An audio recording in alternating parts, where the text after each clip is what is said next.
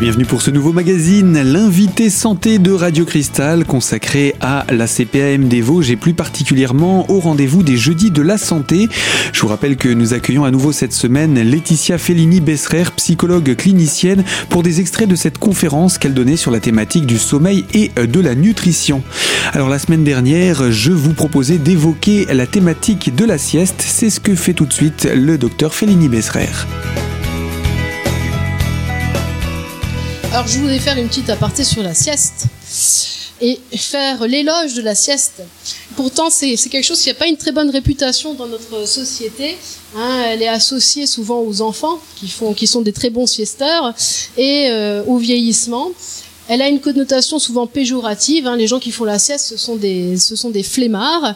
Et puis, on a des rythmes de vie qui sont pas très euh, favorables à la sieste. Or, il faut savoir que le besoin de se reposer en milieu de journée, il existe toute la vie, quoi. Vous avez ce petit coup de mou en début, d'après-midi, c'est tout à fait normal. Donc, on a besoin de faire la sieste. Par contre, ce qui va changer, c'est la façon dont on fait la sieste. Il va falloir favoriser la sieste qu'on appelle sieste courte, des fois même sieste flash.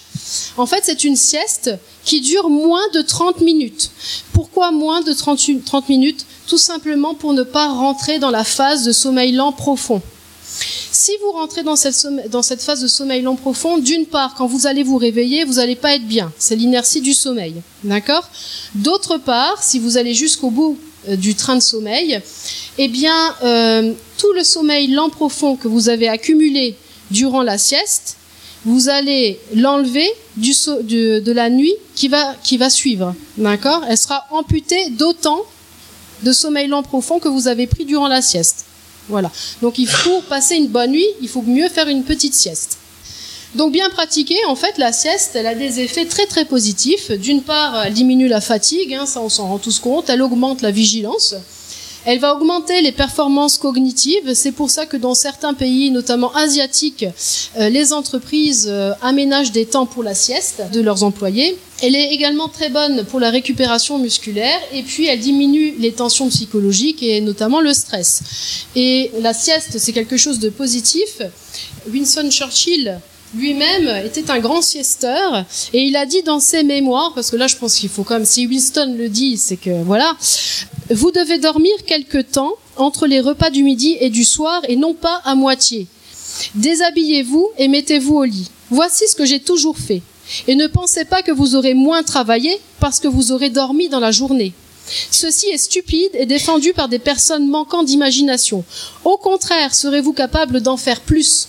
Vous ferez deux jours en un, ou à tout le moins un jour et demi en un, et j'en ai l'expérience. Quand la guerre commença, je dormais dans la journée, et ceci était pour moi la seule façon d'être capable de faire face à mes responsabilités. Donc voilà, je crois que c'est assez clair. Il faut savoir que les gens aujourd'hui qui font partie des grands décideurs, 66% d'entre eux font des siestes la journée. Donc vive la sieste. Alors, dernier point que je n'ai pas encore euh, évoqué, parce que je vous ai un peu donné les caractéristiques du sommeil, etc. Mais je ne vous ai pas encore évoqué à quoi sert le sommeil. Donc, je vous ai dit tout à l'heure, le, le sommeil, c'est pas un état cérébral inactif. Je viens de vous le montrer. Et en fait, la recherche a montré que les nuits sont remplies d'une multitude d'événements dont nous n'avons pas conscience et qui reste encore aujourd'hui, malgré le nombre d'études sur le sommeil, encore très mal compris. Et il est probablement très certain il que, en fait, on ne connaît même pas euh, tout ce euh, à quoi sert le sommeil. Alors, parmi euh, les choses qu'on connaît dans les fonctions du sommeil, eh bien, d'une part, c'est la récupération physique et surtout la récupération psychique. Donc ça, je vous en ai parlé. C'est aussi un, un état qui est très important pour la préparation à l'état de veille qui suit. Évidemment, la journée qui va suivre le sommeil, euh, la nuit de sommeil, eh bien, si vous dormez pas bien, vous allez être euh, moins performant intellectuellement, vous allez être moins performant physiquement, vous allez être plus irritable, etc. Vous allez moins bien vous adapter à votre environnement, vous allez être moins efficace, etc. Quand euh, on a fait un gros effort physique, on a une augmentation par rapport à une nuit normale du sommeil lent profond, par exemple. Durant la puberté, durant la grossesse, on a également une augmentation du sommeil lent profond. Le sommeil, il est aussi impliqué dans l'apprentissage et la mémorisation.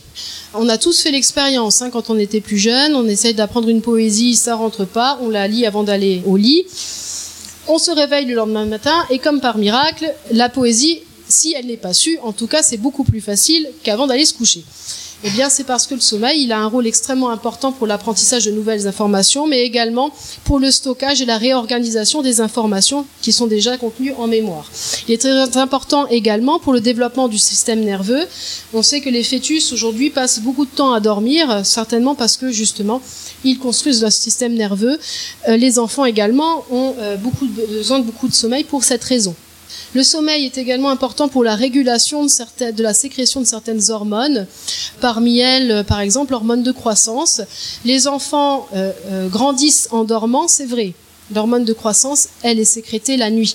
Mais c'est également important pour la, pour la sécrétion des hormones sexuelles, la sécrétion et la régulation des hormones de la faim, les hormones du stress, enfin bref, un certain nombre de choses.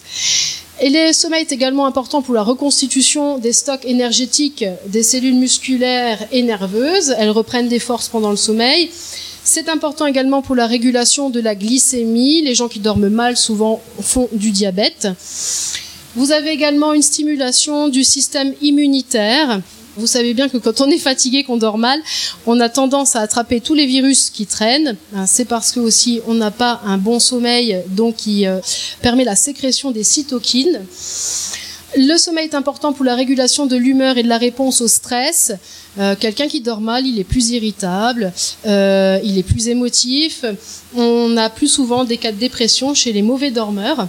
Et puis il est également important pour la prévention des risques cardiovasculaires. Les gens qui dorment mal souvent ont plus euh, d'AVC et d'infarctus. Et puis il y a certainement aussi d'autres fonctions donc on ne connaît pas.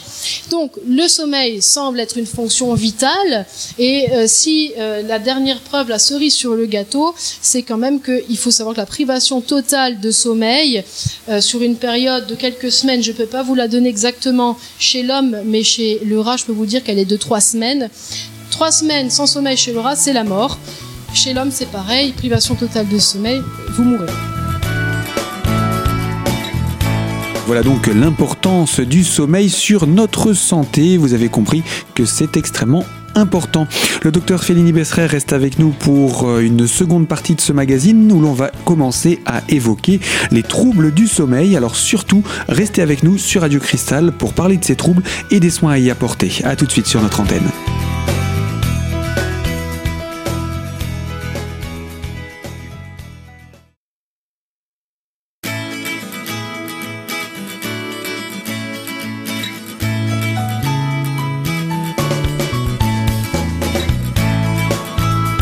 L'invité santé de Radio Cristal, c'est la CPAM des Vosges qui recevait le docteur Laetitia Fellini Besserer dans le cadre des Jeudis de la Santé.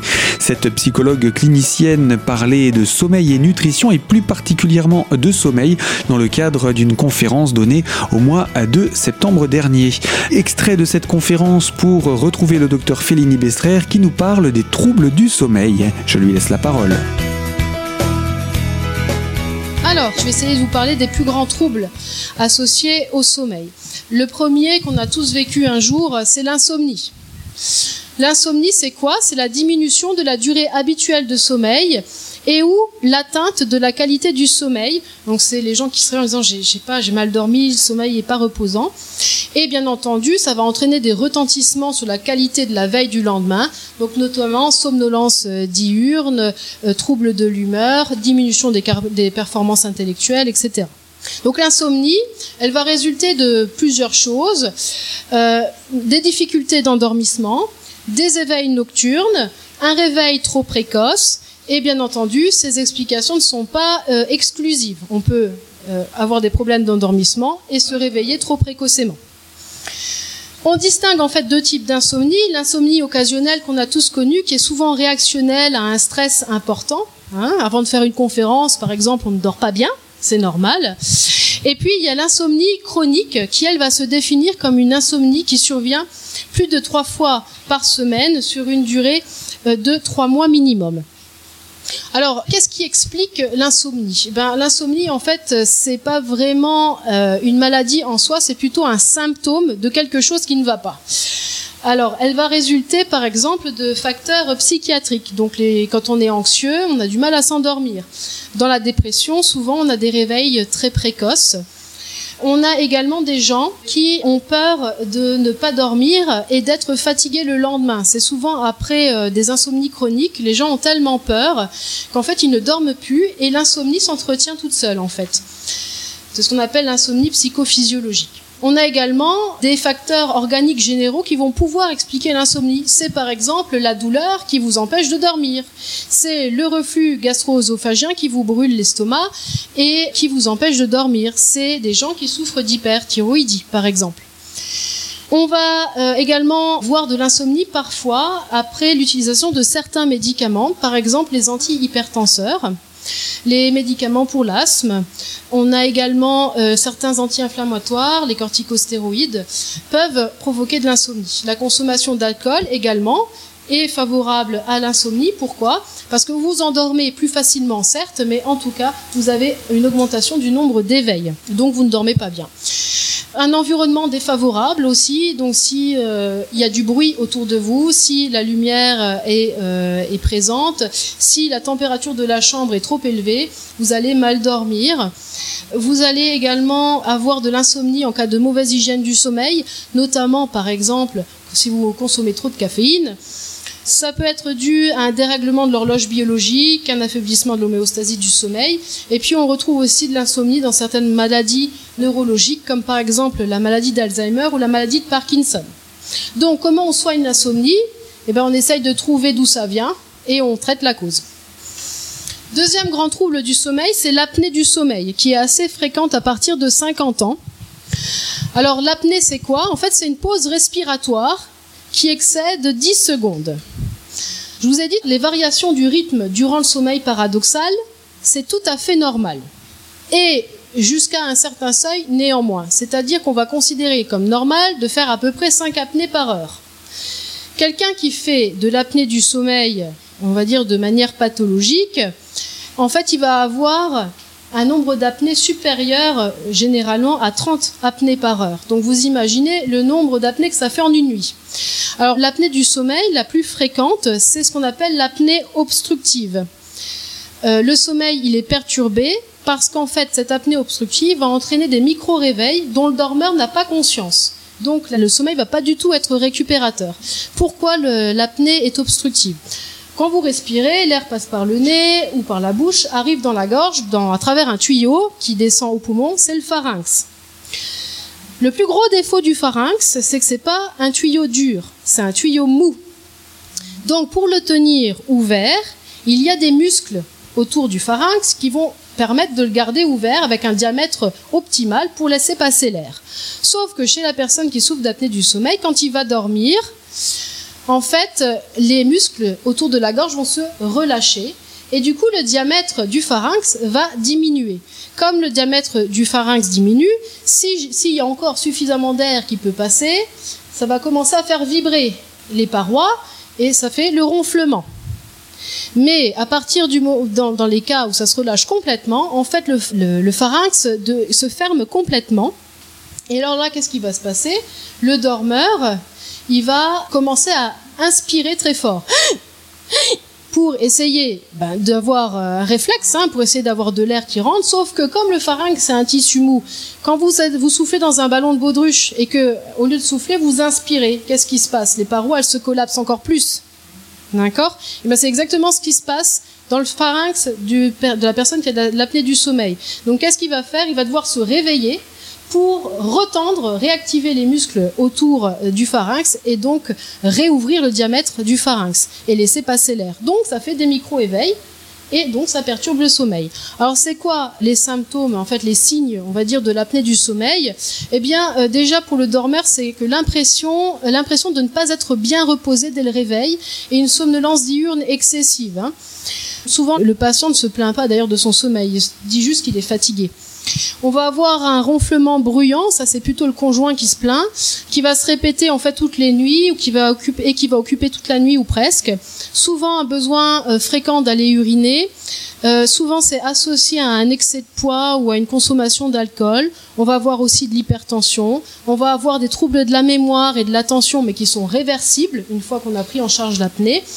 On va avoir des troubles de l'humeur, des baisses de la libido et quand on vous enverra en laboratoire de sommeil pour, pour faire une un enregistrement polysomnographique, eh nous allons voir qu'il y a une diminution, voire une absence totale de sommeil lent profond. Ce qui explique pourquoi le dormeur qui souffre d'apnée du sommeil est fatigué le lendemain matin, il n'a pas récupéré. Donc la prise en charge, elle est assez euh, efficace. Hein. c'est un appareil qu'on va vous poser sur le nez qui va pousser de l'air en permanence dans le pharynx pour éviter qu'il se collapse. C'est un peu contraignant au début, mais c'est très efficace. Et les effets vont être très très rapides en général. En tout cas, cette prise en charge, elle est absolument essentielle, car à long terme, il faut savoir que les gens qui souffrent d'apnée du sommeil non pris en charge vont développer des euh, infarctus et des attaques cérébrales plus fréquentes que dans la population normale. Mais voilà donc concernant les soins à apporter dans le cadre de l'apnée du sommeil, ce deuxième trouble. D'autres troubles sont à évoquer autour du sommeil. Nous retrouvons dans quelques instants le docteur Laetitia Fellini-Besserer, psychologue clinicienne, qui répondait à l'invitation de la CPAM des Vosges pour ce rendez-vous des jeudis de la santé. A tout de suite sur notre antenne.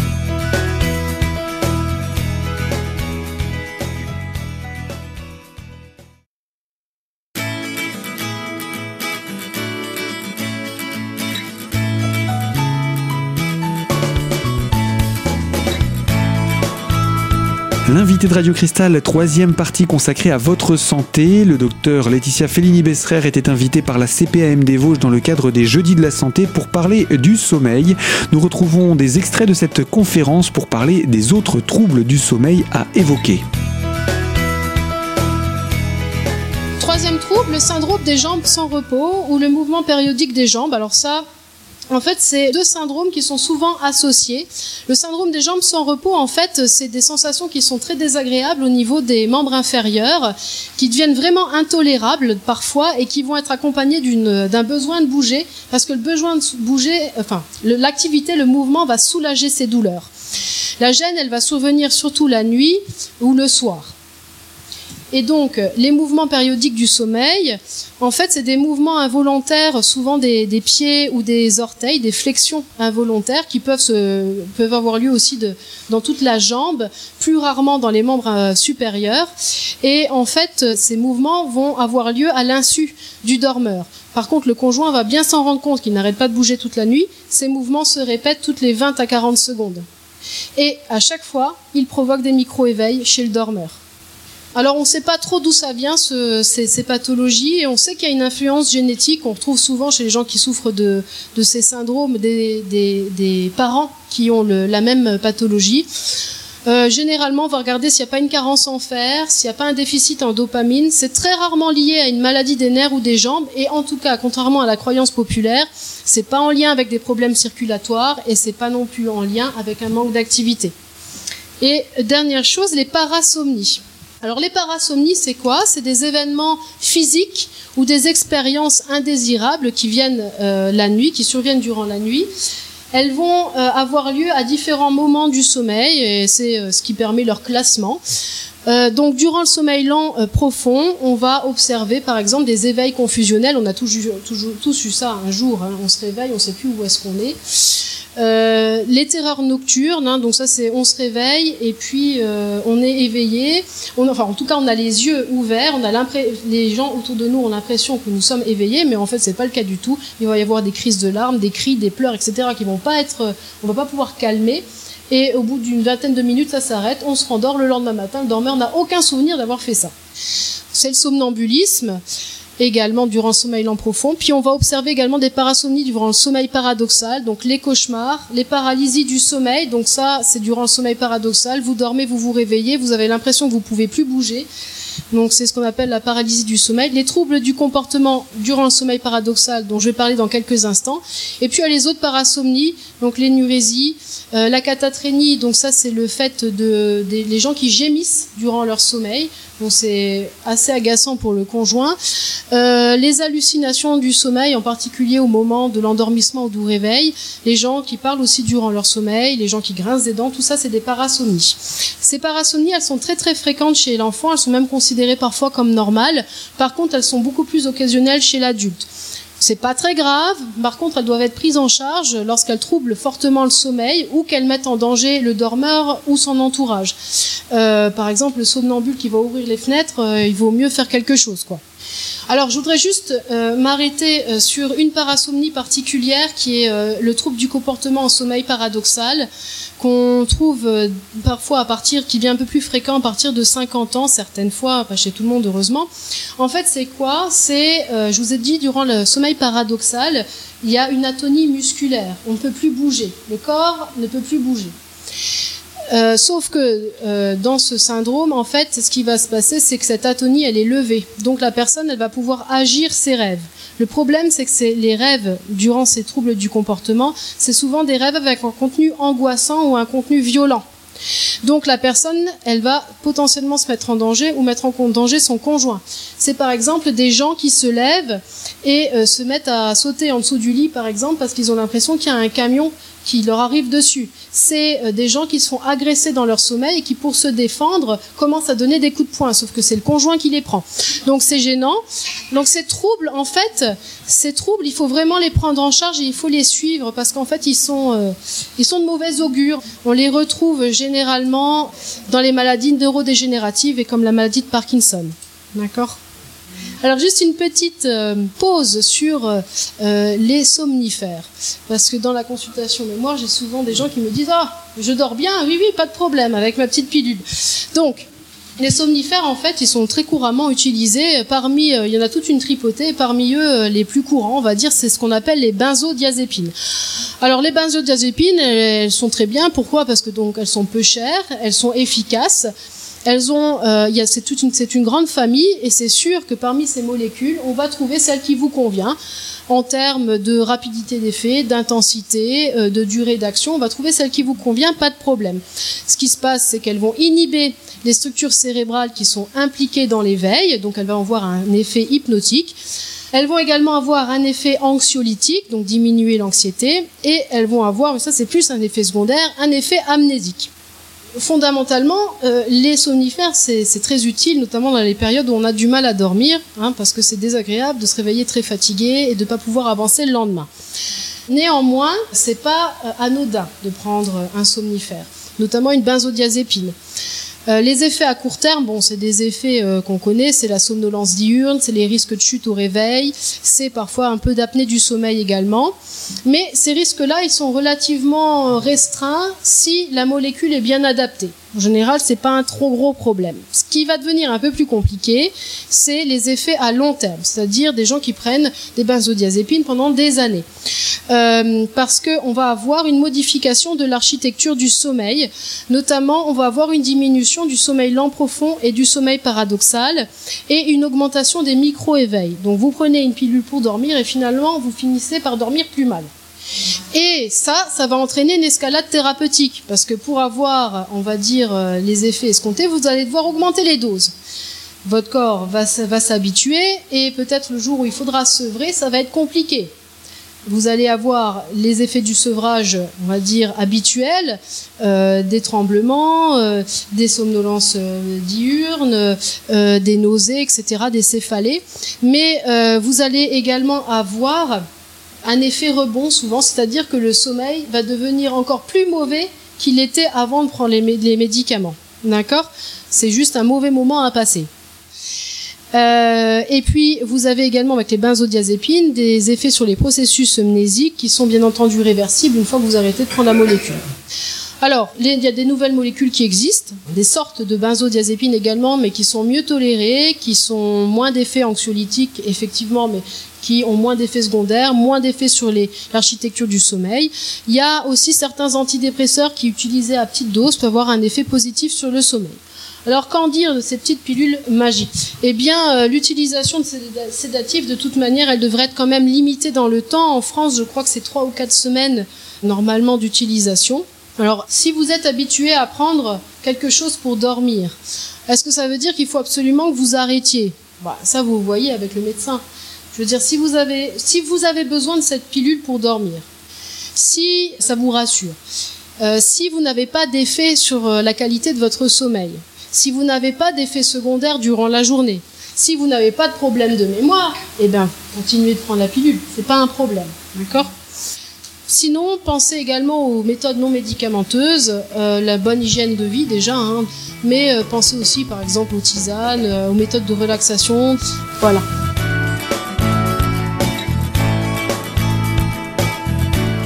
Et eh bien voilà, c'en est fini de cette présentation autour du sommeil et euh, de ses troubles. Nous étions là en compagnie du docteur Félini Besserer, psychologue clinicienne, qui répondait à l'invitation de la CPAM des Vosges dans le cadre des Jeudis de la Santé. Elle parlait du sommeil. Fin de cette conférence, je vous rappelle, la prochaine, ce sera tout simplement au mois de novembre. Tous les renseignements sont à prendre sur le site amélie.fr en recherchant dans la rubrique Votre caisse. Fin de ce magazine, moi je vous dis à très bientôt pour une toute nouvelle thématique sur Radio Cristal bien sûr.